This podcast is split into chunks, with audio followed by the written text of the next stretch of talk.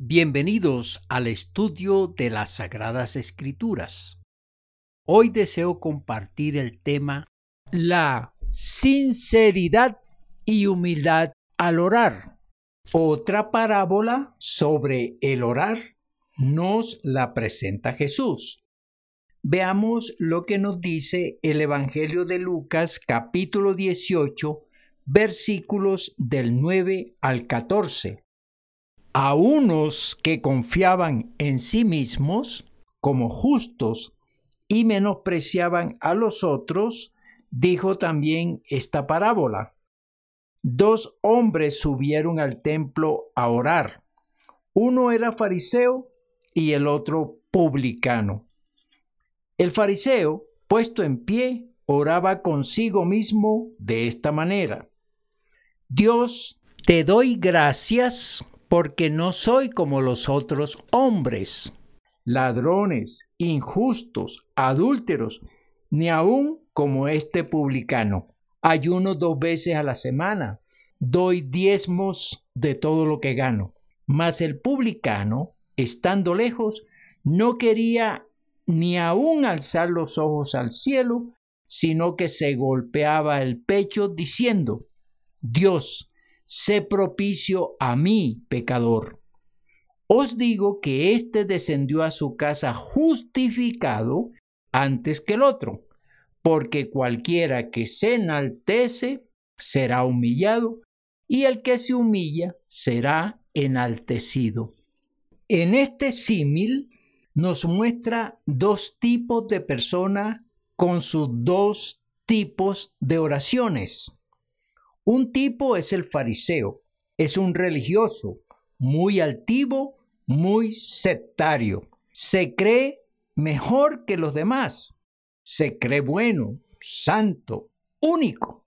Su oración es una exaltación de sí mismo. Es despreciativo con los demás.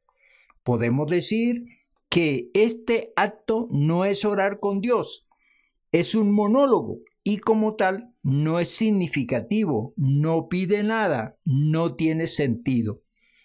Este tipo aparente de oración es criticada y censurada por Jesucristo. Además, el orador no recibe ningún beneficio.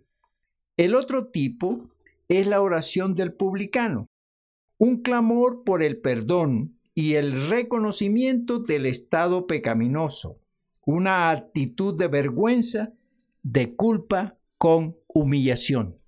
Este hombre siente y muestra arrepentimiento. Este hombre se humilla ante Dios. Está acongojado, está apenado ante Dios y se siente culpable por todos los pecados cometidos. Este hombre, al terminar la oración, sintió paz, sintió perdón, sintió alivio emocional. Se levantó, se fue justificado, se fue perdonado. La oración como proceso tiene sus objetivos específicos. Sentir que Dios ha escuchado, esperar pronta respuesta, confiar para recibir lo pedido, seguir orando hasta alcanzar su objetivo principal. Otras cosas al orar son ser sincero, honesto, agradecido con Dios. Saber orar es tener en cuenta lo que nos enseña Jesús. Aprendamos a orar, aprendamos a comunicarnos con Dios. Este aprendizaje no requiere formato, solo entender a Dios y ser auténticos y sinceros con Él.